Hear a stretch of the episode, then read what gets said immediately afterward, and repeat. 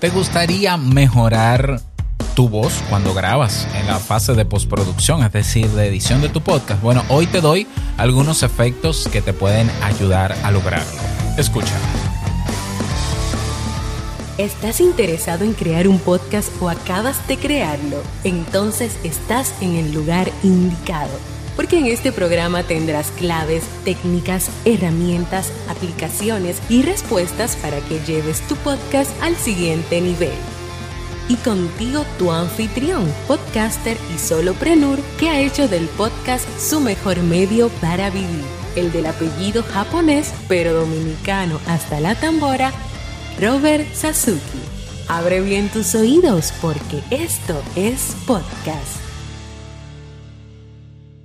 Hola, ¿qué tal a todos? Nos estamos acercando ya al episodio 200 de Esto es Podcast. Este es el 195 y esta semana lo lograremos. Sí, así lo vamos a hacer. Por cierto, únete a Telegram porque te voy a hacer una propuesta en Telegram, pero ve a Telegram, no te voy a decir cuál es. Vete a Telegram, que te va a gustar. En el episodio de hoy o de ahora vamos a hablar sobre algunos efectos, em, sí, efectos, así se llama, para mejorar tu voz en la fase de postproducción de los episodios de tu podcast. Ah, probablemente ya tú utilices algunos, pero probablemente tú te quedas en la edición básica. La edición eh, de un podcast compone diferentes fases. Está la fase de mezcla, ¿eh? está la fase de procesamiento y está la fase de masterización. La fase de mezcla es cuando tú, como dice su nombre, ¿no? Cortas, pegas, quitas esto aquí, lo mueves de lugar, le pones debajo otro canal con la música y aquí luego viene el procesamiento que tiene que ver con aquí hago un fade in, que es como una entrada ligera de esta música cuando yo comienzo a hablar, aquí termina la música, déjame agregarle unos cuantos efectos y demás, déjame nivelar los volúmenes, que son efectos también, etcétera, etcétera. Procesamiento en general, o sea... Eh, darle el brillo que yo creo que necesita. Y luego masterizar tiene que ver con colocar ese producto final, ese audio, ese archivo final, en los valores estandarizados para que se escuche al mismo volumen que todos los otros podcasts en el mercado. Ya estamos hablando ahí de los LUFS, que deben estar entre menos 16, otros dicen menos 19, bueno, por ahí anda. Todo eso se hace en la fase de masterización. Bien, entonces hablaremos de la fase de procesamiento, la fase de efectos, donde colocamos efectos a nuestro podcast. Luego que tú has hecho la mezcla, si editas tu podcast, bueno, tú tienes ya la mezcla hecha, ahora vamos a darle valores a esto para que funcione. El primero de los efectos que te menciono es el efecto que se llama procesamiento dinámico. Por lo menos en, Audition se llama así, procesamiento dinámico, que te permite reducir el, a ver, el procesamiento dinámico es el que te permite eh, reducir el, ruido de ambiente. El ruido de ambiente. Hace un análisis del espectro del audio, identifica dónde hay mucho ruido blanco y tú puedes con ciertos valores o creando una plantilla aplicar ese efecto de procesamiento dinámico para que reduzca el nivel de ruido blanco. ¿Ya? Aunque yo creo que el primero no debe ser ese. Yo creo que el primero debería ser. No, ese sí debe ser primero. Sí. En mi flujo de trabajo yo suelo. Por lo menos yo uso de primero el procesamiento dinámico cuando edito. ¿Por qué? Porque eh, hay otros que lo que hacen, que lo que hacen primero es normalizar el audio. Es decir, déjame subir el volumen de la onda para que se escuche más. El problema es que cuando tú utilizas el audio leveler primero, ah, tú estás también subiéndole el volumen a ruido blanco. Y entonces cuando cuando el efecto de procesamiento dinámico entra en acción, te tumba el ruido blanco y un poquito más de la voz, de cuando tú comienzas o cuando tú terminas palabras con S. Entonces luego la E no se oye, la S no se oye completa. Entonces lo mejor es dejarlo así y el primer efecto que yo te recomendaría es el de procesamiento dinámico, reducir el nivel de ruido blanco. Luego que lo hagas, el segundo efecto sería el, volumen adaptativo o normalizar el audio. No, perdón, normalizar el volumen. Así mismo se llama. Eh, eh, se llama. Eh, así mismo que se llama, de hecho. Nivelar el volumen. Entonces, normalizar, perdón, normalize. Entonces, normalizas el volumen para que te lo ponga más o menos a los decibeles que entiende la plataforma que debe estar. Ahí tienes el segundo efecto. El, el tercer efecto que yo te recomendaría es el, un filtro que se llama de-ser. El de-ser tiene que ver con reducir el brillo de las S. Hay, micro, hay personas que utilizan micrófonos de tipo condensador, que son los que se utilizan en estudios de grabación profesional, de estos que son medios planos, tienen la cabeza como plana y que recogen mucho ruido de ambiente, o el Blue Yeti, que es de condensador. Pues esos micrófonos tienen un diafragma que permite que las notas brillantes de nuestra voz se reflejen bastante. Eso no suele pasar tanto en los micrófonos dinámicos. ¿eh? Por ejemplo, yo estoy frente a un micrófono, un micrófono dinámico que es el Rode PodMic y si yo eh, pronuncio la S, no suena tan brillosa como sonaría con otro micrófono de tipo condensador. En el caso de que grabes con un micrófono de condensador o que por tú escuchar y monitorizar el audio en tu eh, plataforma de edición, escuchas que las palabras con S suenan muy chillonas, muy, brillosas, aplica el efecto de, de ser, que te ayuda a controlar esas S, ese brillo y le reduce un poquito de brillo. ¿Ya? Ok. Como número cuatro, el efecto que te recomiendo es el de compresor. El efecto de compresor es el que permite que si tú bajas el volumen en algún momento de tu discurso, la plataforma le sube el volumen a, ese bajón que diste. Porque si tú no eres profesional en locución, que la mayoría de podcasters no lo somos, es probable que tú comiences hablando a este volumen y terminas hablando a este volumen. O, o terminas las palabras bajando. El compresor, las frecuencias bajas las nivela y las frecuencias altas las nivela. Eso te va a garantizar entonces que tú vas a, a tener un sonido más homogéneo de tu voz. Ese es el compresor. ¿Ya? Y eh, como último, y este es opcional, hay personas que quizás no lo recomiendan o no lo usan, pero yo sí suelo usarlo si tú quieres darle algún toque a tu micrófono, a tu voz, para que suenes más parecida a la radio o, para que suene mejorcita, un ecualizador paramétrico. Ecualizador Parametric Equalizer.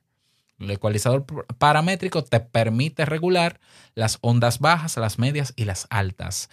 Eh, claro, para esto hay que tener un poquito más de conocimiento técnico, pero si yo sé que este micrófono, el Rode PodMic, tiene mucho, mucha, resalta bastante las notas altas, o sea, suena bastante brilloso, pues yo puedo ponerle bajarle un poquito más las frecuencias altas y subirle un pelín la frecuencia baja, la de bajo, para que cuando se oiga en un auricular se sienta el bajo las notas graves. Si yo no le pongo eso, puede que suene así, como si fuera un alto, altoparlante. Puede ser. Pero también si yo quiero que suene como un altoparlante, así, por ejemplo, pues entonces quiere decir que yo tendría que reducir las frecuencias bajas o las graves, bajarlas, subir las frecuencias medias y subir la frecuencia alta.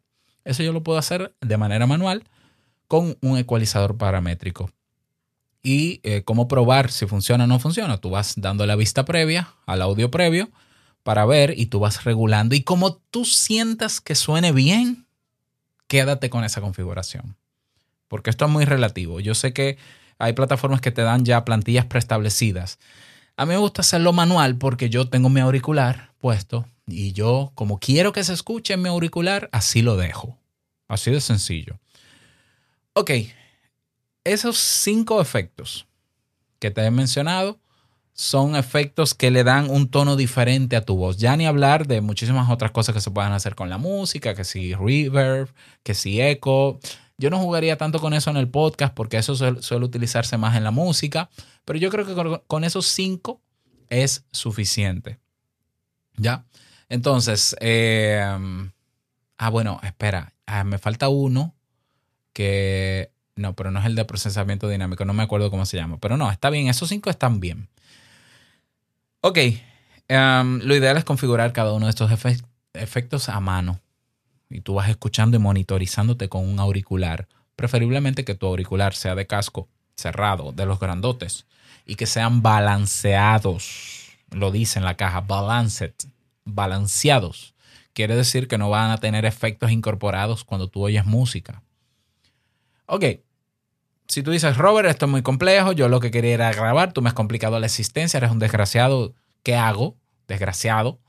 Eh, hay soluciones a eso. yes, porque claro, ¿cómo no te voy a dar la solución? Porque yo soy, yo soy alérgico a la edición y yo estoy hablando aquí como que yo edito todos los días. Dios líbrame. No. Yo edito, señores, ¿eh? pero lo que pasa es que yo no me gusta porque me quita tiempo.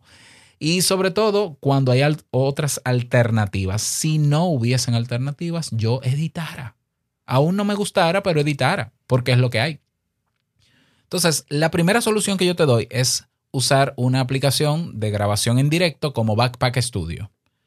Backpack Studio tiene de manera integrada y en tiempo real, escucha esto, compresión de la voz esta voz que tú oyes no va a ser procesada en ninguna plataforma. Tiene ya un compresor que hace que se nivelen las frecuencias. Las altas y las bajas se nivelan a un mismo nivel, evidentemente, valga la redundancia. Tiene incorporada en tiempo real reducción de ruido blanco. Voy a hacer silencio para que escuches el ruido blanco. Yo tampoco lo escucho en tiempo real, porque lo hace en tiempo real. Tiene también reducción de, de S, de el DSR. También lo tiene. Pero también tiene incorporado filtros de voz para que mi micrófono no suene como una lata. Yo te voy a confesar algo. Este micrófono con el que estoy hablando, el Rode PodMic, yo lo compré porque era bonito. Yo creía que se iba a escuchar más profesional que el ATR 2100, pero suena exactamente igual. No es que, no es que se escuche mal, pero yo quería que se escuchara más profesional. Entonces yo estuve a punto de venderlo. De hecho, lo puse en oferta en venta porque yo dije, muy bonito y todo, pero yo no hago nada con un micrófono bonito. Yo quiero un micrófono que resalte en mi voz notas graves. ¿Por qué? Porque la voz mía, ya te das cuenta, tiene notas muy altas. O sea, mi, mi voz es más brillosa que grave.